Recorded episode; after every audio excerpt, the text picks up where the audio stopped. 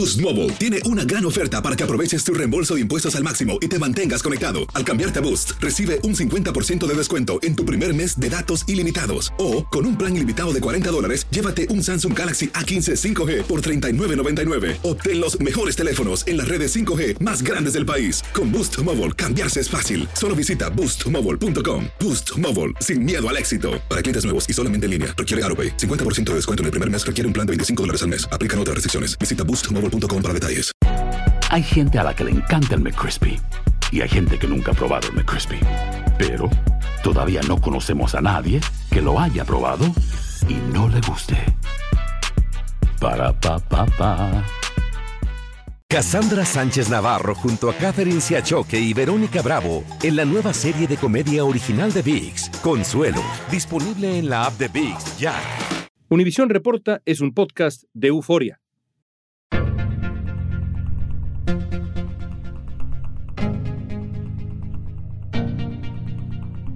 Amigos, ¿cómo están? Bienvenidos a un episodio más de Univisión Reporta. Tenancingo, un pequeño municipio que está a un par de horas de la Ciudad de México, es conocido internacionalmente como el epicentro de la esclavitud sexual. Ahí, generación tras generación, clanes familiares se dedican a reclutar mujeres y niñas para luego convertirlas en esclavas sexuales, que luego envían a Estados Unidos para prostituirlas de manera brutal. Nueva York es el destino favorito de estas mafias familiares. Dos periodistas que han investigado estos casos en Nueva York hoy nos van a explicar cómo operan estos clanes mexicanos, qué tan involucrados están los carteles y cuán determinante ha sido la complicidad de la policía en Estados Unidos. Es un tema doloroso, pero muy importante. Es lunes 13 de noviembre, soy León Krause, esto es Univisión Reporta.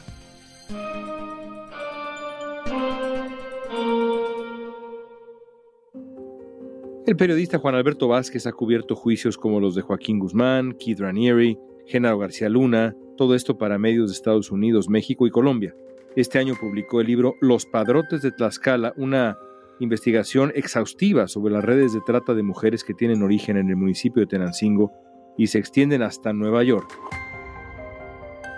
Juan Alberto, ¿dónde encontraste la inspiración inicial para adentrarte en este tema tan doloroso? ¿Dónde está esa inspiración inicial? Yo realmente me empiezo a interesar en este tema, un tema conocido, seguramente tú ya habías leído mucho antes de él, se ha tratado mucho en muchos medios en los últimos 20 años casi, ¿no? Medios en Europa, en Estados Unidos, en México, se han ido a estos pueblos al sur de Tlaxcala, a estos municipios, a investigar este tema tan doloroso y, y bueno, pues esta historia que se repite todos los días, ¿no? Y que ahorita mismo se está repitiendo seguramente. Y pues de ahí yo es que empiezo a conocer, cubriendo las cortes acá en Nueva York, cubriendo los casos de gente célebre como Chapo Guzmán, pues es cuando me entero que hay un caso que, bueno, pues me invitan ahí de la corte a seguirle la pista, una sentencia que van a, a sentenciar a uno de estos grupos. Y bueno, de ahí me entero y de ahí le empiezo a escarbar y empiezo a investigar y descubro que es un mundo, ¿no? Descubro que son muchas redes, son muchas familias las que están involucradas y que es un tema viejo que ya tiene varias décadas que se está celebrando. Y bueno, pues es cuando decido que esto más que un reportaje de periódico, pues es algo que tiene que ser un libro, ¿no? Cubriendo las cortes en Nueva York, cubriendo el caso de Joaquín Guzmán, te encuentras con este tema también, te encuentras con un caso Cuéntanos de eso, ese primer paso en donde empiezas a entender el vínculo también que existe entre esa red en México, en Tlaxcala y en Nueva York. Explícanos. Este asunto de, de estas familias del sur de Tlaxcala que comienzan con este modelo de negocios, por llamarlo de alguna forma, esta idea de irse extendiendo a partir de Tlaxcala, después a la Ciudad de México, después a Tijuana, como que fueron probando, fueron ampliándose. Esta tradición que hay en, en Nueva York de una comunidad poblana muy grande, creo que fuera de Puebla, el mayor número de poblanos pues, están en Nueva York, pero esto empieza a permear también en, en Tlaxcala, entonces son estados que son vecinos, ¿no? Y entonces también empieza a existir la tradición de que vienen muchos ciudadanos de Tlaxcala a vivir y a trabajar acá en los Estados Unidos, a esta parte del área triestatal que conforman Nueva Jersey, Nueva York y Connecticut. Y de esa forma, bueno, no solamente se traen esta fuerza de trabajo, se traen esta cultura, esta tradición culinaria, musical, de todo tipo, sino que también se traen estas otras costumbres y tradiciones un tanto perversas, ¿no? También digamos que comienzan a incursionar en Estados Unidos con la explotación sexual, con esta esclavitud al que someten a mujeres vulnerables, comenzando por estados del sur, comienzan por ahí por Texas, después se dan el brinco a Georgia, pero esta gran vía que hay hacia la ciudad de Nueva York y hacia el estado de Nueva York, pues hace que esto adquiera mucha fuerza en una ciudad además que tiene una amplia oferta del trabajo sexual de todos los niveles.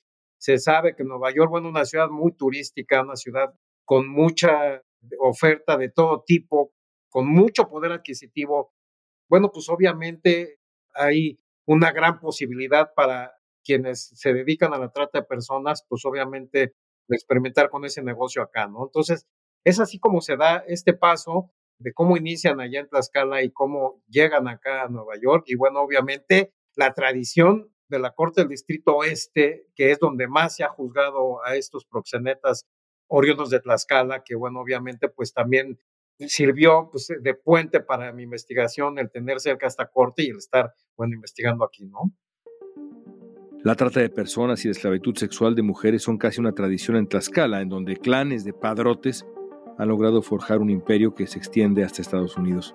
El número de víctimas de explotación sexual y laboral va en aumento y según estadísticas, el 93% de ellas son mujeres y el 26% menores de edad. Según la investigación de Juan Alberto Vázquez, en Estados Unidos hay más de 200 tlaxcaltecas detenidos, hombres y mujeres acusados de delitos relacionados con el proxenetismo, y aunque el gobierno federal destina un fuerte presupuesto para erradicar este delito, la trata de personas existe bajo la indiferencia de las propias autoridades. Ahora vayamos al origen, vayamos a Tlaxcala. ¿Cómo opera esa red de trata? Platícanos un caso emblemático. Bueno, es una escuela, es una tradición, es un proceso que se aprende de generación y de familias, de entre amigos, prácticamente estos personajes, estos sujetos se entrenan para ser delincuentes, no se entrenan para ser psicópatas, se van formando en esta tradición de ir a otros pueblos a conquistar a mujeres vulnerables, saben qué clase de mujeres son las que pueden ellos conquistar, mujeres que necesitan o que están en una situación de un trabajo precario, de una familia disfuncional, con, bueno, obviamente necesidades afectivas y amorosas. Entonces, bueno, pues esa clase de mujeres son las que son muy fáciles, ¿no? De ceder a este chantaje, a estas historias que vienen y les cuentan estos hombres. ¿Cómo qué historias, por ejemplo, cuando hablas de esta seducción? Ellos se, se acercan a ellas, les comienzan a decir que son muy bonitas, que les gustaría tener una relación de noviazgo. Obviamente, pues esta clase de mujeres, con todas estas debilidades que tienen, pues terminan aceptando primero una amistad, después este, un noviazgo, después ellos las invitan ya sea que a un baile o, o al cine, pero en este momento, en la mayoría de los casos que se han investigado y de acuerdo a todos los testimonios, tanto que se han dicho en las cortes como a muchas de ellas que tuve oportunidad de platicar, bueno, pues se da una especie de rapto hacia la casa familiar de uno de estos sujetos. Ahí, bueno, obviamente viene un acto de violación y viene un acto como de consumación ya de somos pareja, pues obviamente entra esta red familiar de las madres, las hermanas, los papás que empiezan pues a tratar también a la muchacha como si fuera parte de la familia inicialmente. Y todo esto, bueno, pues finalmente con la intención de dos o tres semanas después, pues soltarles la noticia de que van a trabajar en la prostitución. Obviamente casi en todos los casos ellas se niegan, pero ahí viene, bueno, pues ya la labor de convencimiento de ya sea que con violencia o con chantajes de que se va a dañar a la familia. Me llama la atención que dices que las mujeres de estas comunidades también tienen un papel en el adoctrinamiento, digamos, la reducción de estas muchachas hasta llevarlas, orillarlas a la prostitución. ¿Cuál es el papel que juegan las mujeres en esta red de trata?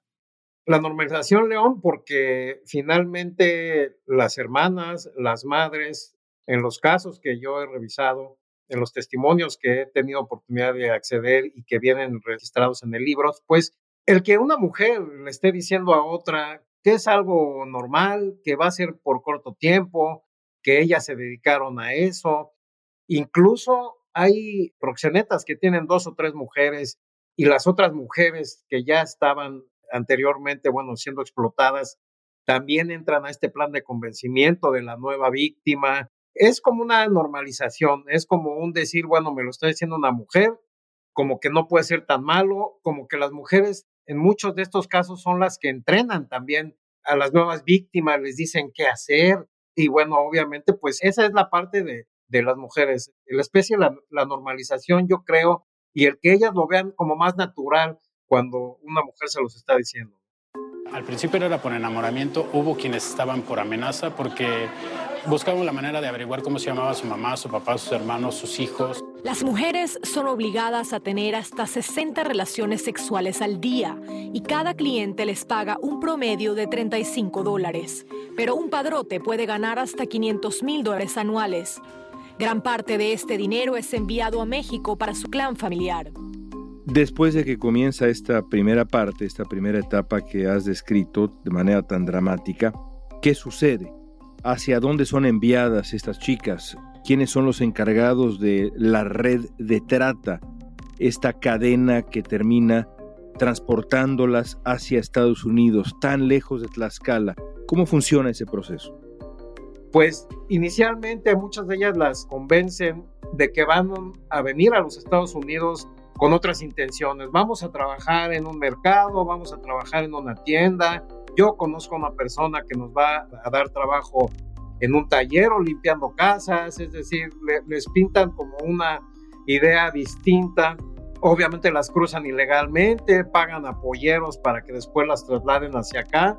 En ocasiones ellos mismos las acompañan, les consiguen papeles para que en caso cuando son menores de edad, bueno, pues que, que realmente papeles falsos, que pinten otra situación, que, que, pinten que son ya mayores de 18 años y con esta idea de que vamos a trabajar un tiempo, vamos a conseguir dinero en Estados Unidos y después nos regresamos acá a poner un negocio, en fin, les platican toda esta historia pero obviamente pues ya al momento de llegar acá a la ciudad de Nueva York, pues regresa esta historia del chantaje, regresa esta historia de los golpes, de la violencia, de decirles que no pueden huir porque la policía las va a meter a la cárcel porque son ilegales, no hablan el idioma, no conocen a nadie, pues están en una situación un poco trágica, eh, extrema, que bueno, obviamente bajo todos estos eh, condicionantes es que terminan accediendo terminan yendo hacia la prostitución, hacia este método que se practica acá en Nueva York de repartirlas por, en las casas. Y bueno, pues eh, cuando llegan a escapar, pues es cuando ya se conocen todas estas historias. ¿Cómo Tenancingo se volvió la capital de la esclavitud sexual? Lo vamos a analizar al volver.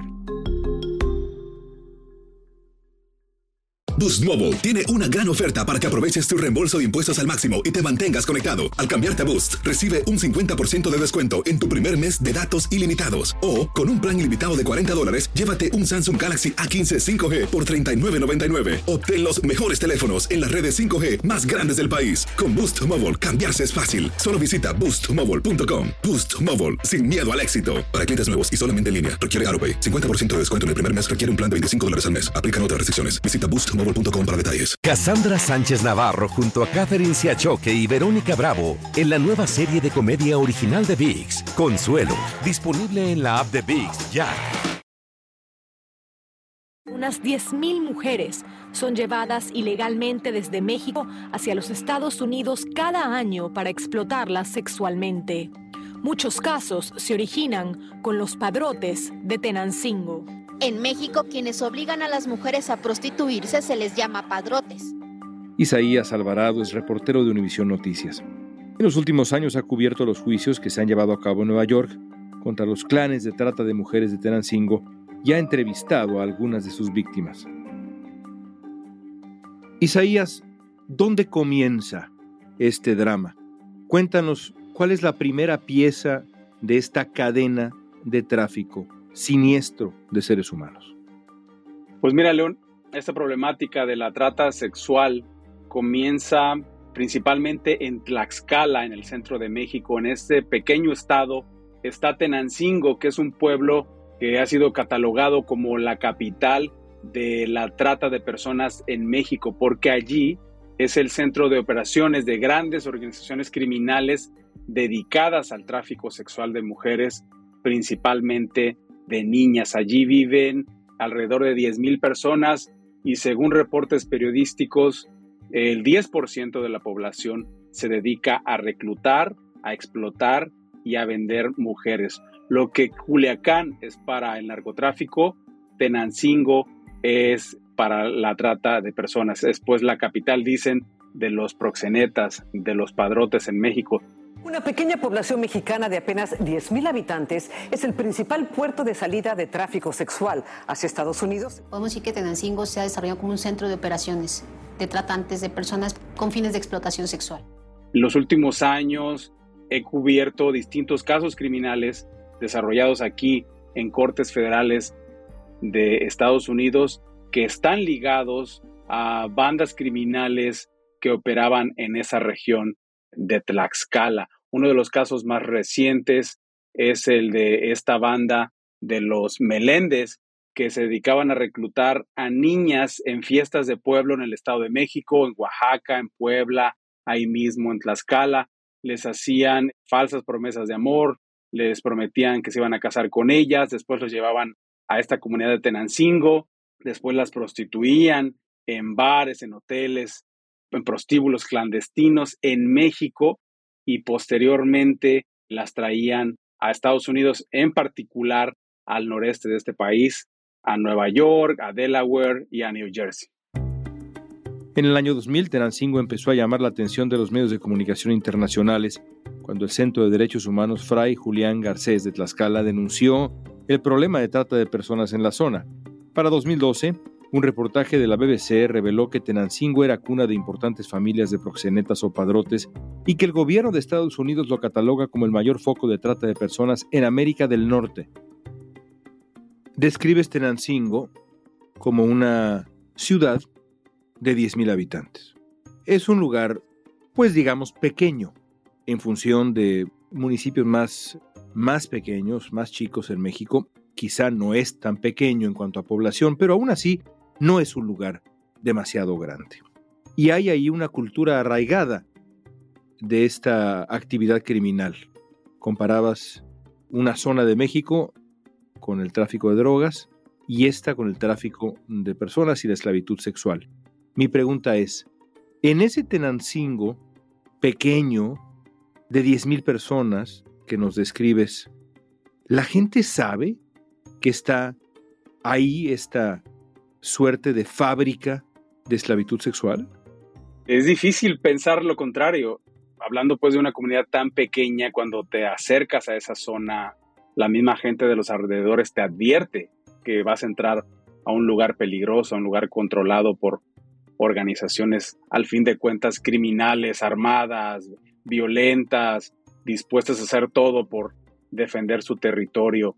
Y difícilmente se puede entender que esta actividad criminal suceda sin la complicidad de las autoridades, no solo de Tenancingo, sino de la ruta de tránsito de mujeres hacia el norte de México, en el norte de México, en la frontera, pero también en Estados Unidos. Hace unos años yo entrevisté a una mujer que sobrevivió a una de estas bandas, que ella vivía en el centro de México y también la llevaron a Tenancingo y después la trajeron a Nueva York para hacerla una esclava sexual. Y ella me decía que en algún momento vio que entre los clientes llegaban policías del estado de Nueva York.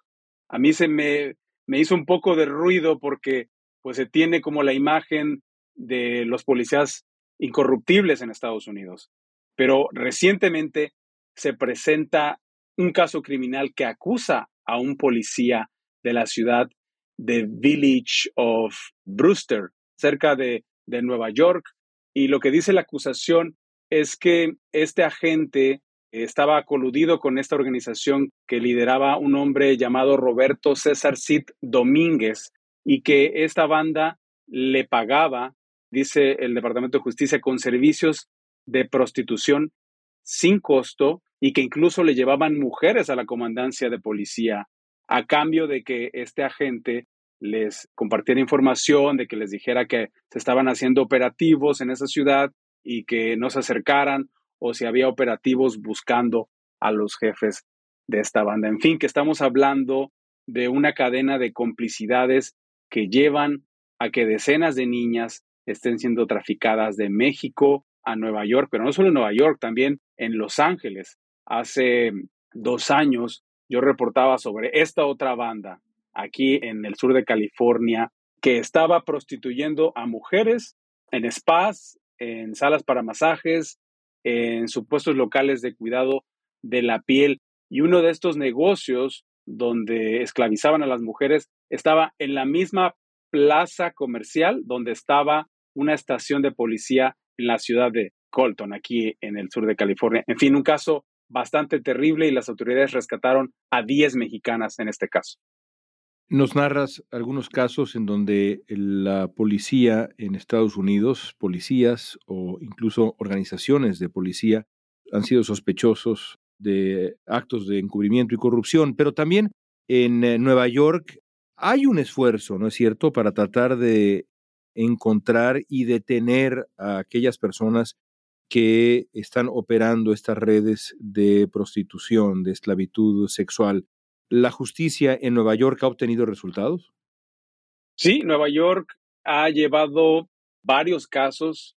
En concreto, la Fiscalía Federal de Estados Unidos ha presentado cargos criminales contra diversas bandas que se dedicaban a esta actividad criminal. La más grande era esta banda de los Meléndez que te comentaba en un principio que hace recién unos meses fueron llevados pues a juicio, algunos se declararon culpable, y entiendo que en el caso más grande le interpusieron una condena de 39 años de prisión a un miembro de, de esta organización. En fin, que Nueva York se sabe pues que es uno de los centros más grandes en Estados Unidos de trata de personas y por eso los agentes del Departamento de Seguridad Nacional, el HSI, esta agencia ligada también a ICE, son los que han estado llevando a cabo estas investigaciones y bueno, aquí están los resultados sin embargo, pues siguen presentando casos de este tipo, lo cual nos dice que el problema pues no, no ha concluido y sigue, sigue desarrollándose. ¿Qué tan involucrados están los cárteles mexicanos, las organizaciones criminales más grandes? ¿Se han sumado a este negocio siniestro? Sí, fíjate, el gobierno mexicano decía recientemente que pensaba que el tráfico sexual de mujeres era el tercer ingreso más importante para el crimen organizado después del tráfico de drogas y del tráfico de armas. Me lo explicaba esta sobreviviente que entrevisté. Me decía, en el caso del tráfico de drogas, un paquete de cocaína se produce, se trafica por México, pasa por la frontera, cruza Estados Unidos y se vende. En el caso de la trata de mujeres, esta víctima se vende una y otra y otra y otra vez por eso es que genera grandes ingresos. Se sabe por reportes que varios carteles han incluido esta actividad criminal en su menú criminal. Se menciona, por ejemplo, el cártel de Santa Rosa de Lima, también la Unión Tepito, los Zetas, pero también se dice que los dos carteles más grandes de México, el de Sinaloa y el de Jalisco, si bien no estaban tan involucrados en esta actividad, sí cobraban piso a estas organizaciones que se dedican a la trata, como lo hacen también con los grupos que se dedican al tráfico de inmigrantes. Un dato muy interesante de un informe de la Organización de, las Naciones Unidas que tengo frente a mí, dice que en México hay al menos 15 zonas, casi todas turísticas y fronterizas, con un alto índice de este delito. Cita, por ejemplo, Tijuana y Mexicali en Baja California, Nogales en Sonora, Ciudad Juárez en Chihuahua, Acapulco, Guerrero, Cancún, Quintana Roo, Nuevo Laredo y Matamoros, Tapachula, Puerto Vallarta, Los Cabos. Son estas regiones controladas por los carteles de Sinaloa, Jalisco, los Zetas, del noreste, de Juárez, de lo que queda de los Beltrán Leiva, en fin, que han entendido pues estos grupos que se trata de, de una actividad muy lucrativa y por eso es que han entrado también a esta actividad. Isaías, te agradezco tanto tu, tu tiempo y tu elocuencia. Gracias, Isaías. Muchísimas gracias a ti, León. Un placer estar contigo. Juan Alberto, ¿cómo describirías la vida de estas mujeres en Nueva York? Pues son esclavas, lo, lo dijo la ONU. Este sistema de explotación sexual es esclavitud, por eso lleva este subtítulo mi libro Esclavitud Sexual en Nueva York, porque ellas no tienen derecho, no tienen acceso a ningún porcentaje de las ganancias, simplemente son traficadas y son explotadas y todas las utilidades se reparten entre los choferes que las están repartiendo y entre los propios explotadores que las trajeron a Estados Unidos.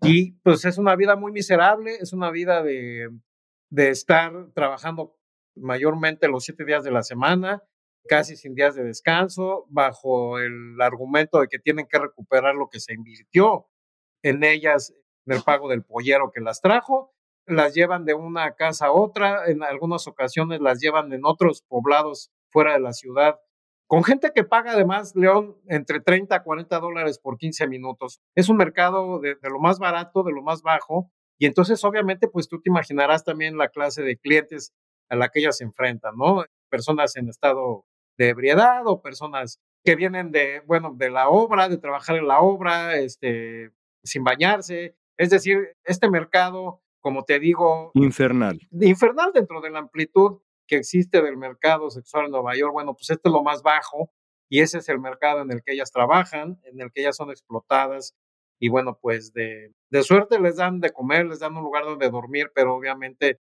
bajo todo esto que se tienen que enfrentar, ¿no?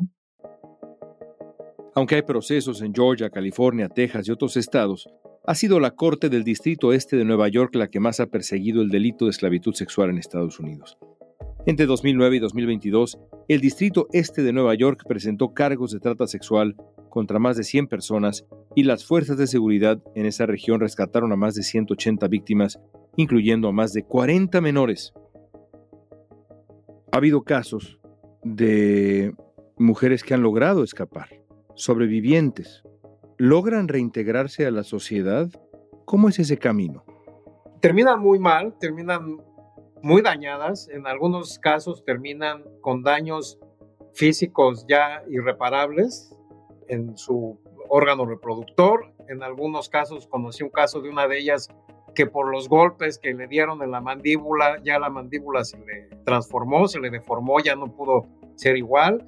Y obviamente, pues el, yo creo que el mayor daño es el daño psicológico, les cuesta mucho trabajo. Acá hay muchas organizaciones acá de ayuda que les ayudan psicológicamente, que les ayudan consiguiéndoles visa, obviamente, consiguiéndoles permisos de trabajo, pero son, son muy lentas las recuperaciones y pues siempre tienen este recuerdo y siempre tienen esta, esta espina clavada que las hace pues obviamente explotar o las hace llorar a la menor provocación cuando están platicando. Me tocó el caso de una de ellas que está reciendo ya su vida, que se casó, tuvo milagrosamente una hija porque obviamente ella tenía muchos problemas en su órgano reproductor y finalmente, bueno, pues es una mujer que se ha integrado de manera muy lenta a la vida tuvo un, digamos, un soplo de esperanza cuando sentenciaron 40 años de cárcel a su captor, a su explotador. Pero bueno, son gente que, que, tarda mucho tiempo en recuperarse y que en algunos casos, bueno, pues ya no lo, ya no lo logran del todo. Y mi pregunta siguiente era justamente esa. ¿Qué ocurre normalmente con los proxenetas, con aquellos que se encargan de operar este sistema tan profundamente cruel? Me imagino yo que por desgracia la mayoría permanece impune y en el anonimato, pero hay casos en donde han sido detenidos. De acuerdo al número de proxenetas que operan, hay un nivel muy bajo de, de detención, hay un nivel muy bajo de, de, justicia, pero estamos hablando que al menos en los más recientes 20 años en los Estados Unidos se ha detenido a más o menos 250 proxenetas mexicanos que se les ha procesado hay un escuadrón incluso de, de agentes que están, eh, bueno, pues tras de estos casos. Y ha habido casos que se les han dado 50 años, que se les han sentenciado incluso a 40, a 35, a 20, es decir, ha habido distintos, distintos niveles de sentencias, pero pues son contados, ¿no? Son contados los casos.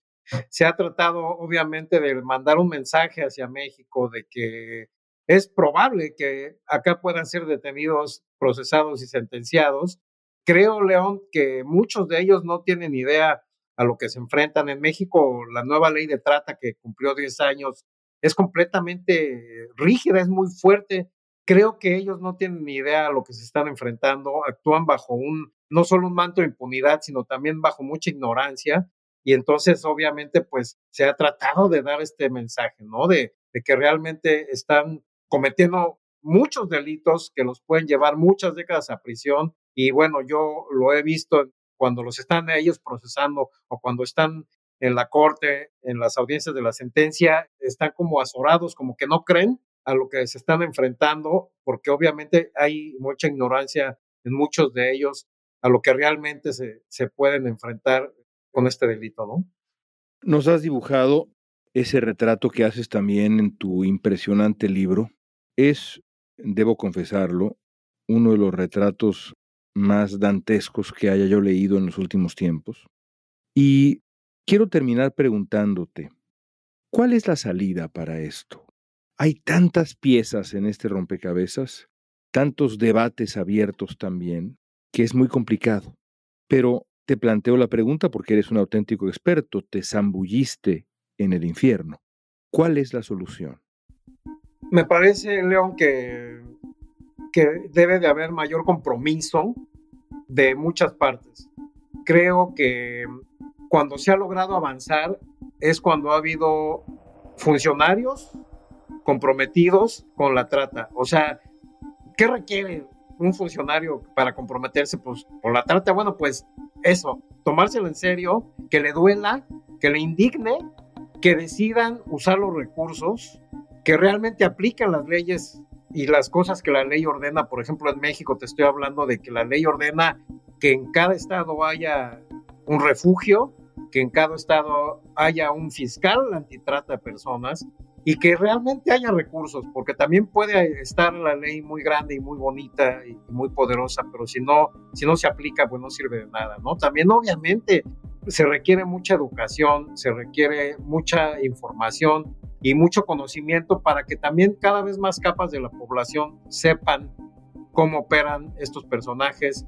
Algunas de estas mujeres sepan que si las abordan en la calle, que si comienza una persona de la nada a hablarles bonito, es decir, que sepan a qué se pueden enfrentar o qué puede suceder después de eso. Entonces, sí requiere como un involucramiento de la autoridad y también de la sociedad, ¿no? Que estén más alerta, que haya más información para que obviamente todos estos casos se vayan cada vez más acotando y bueno, no estemos hablando de tantos niveles tan grandes de impunidad.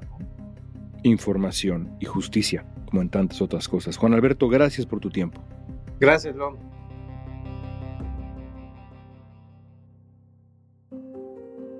Hemos hecho muchos capítulos de Univisión Reporta y este ha sido de los más difíciles. Las historias que hemos escuchado son realmente terribles. Pero depende de todos nosotros que fenómenos como este se conozcan, porque al conocerse hay una mejor oportunidad de desarticularlos. Gracias por escuchar amigos. Comenten este episodio usando la etiqueta Univisión Reporta en redes sociales. Denos su opinión, nos interesa mucho. Facebook, Instagram, Twitter o TikTok.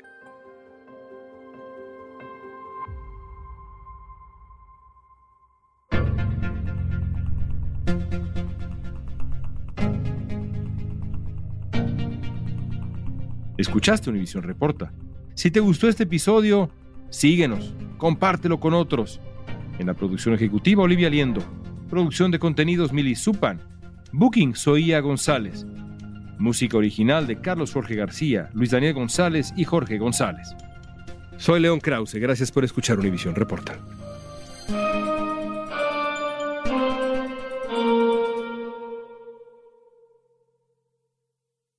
Boost Mobile tiene una gran oferta para que aproveches tu reembolso de impuestos al máximo y te mantengas conectado. Al cambiarte a Boost, recibe un 50% de descuento en tu primer mes de datos ilimitados. O, con un plan ilimitado de 40 dólares, llévate un Samsung Galaxy A15 5G por $39.99. Obtén los mejores teléfonos en las redes 5G más grandes del país. Con Boost Mobile, cambiarse es fácil. Solo visita boostmobile.com. Boost Mobile, sin miedo al éxito. Para clientes nuevos y solamente en línea, requiere AroPay. 50% de descuento en el primer mes requiere un plan de 25 dólares al mes. Aplican otras restricciones. Visita boostmobile.com para detalles. Cassandra Sánchez Navarro junto a Catherine Siachoque y Verónica Bravo en la nueva serie de comedia original de VIX, Consuelo, disponible en la app de VIX ya.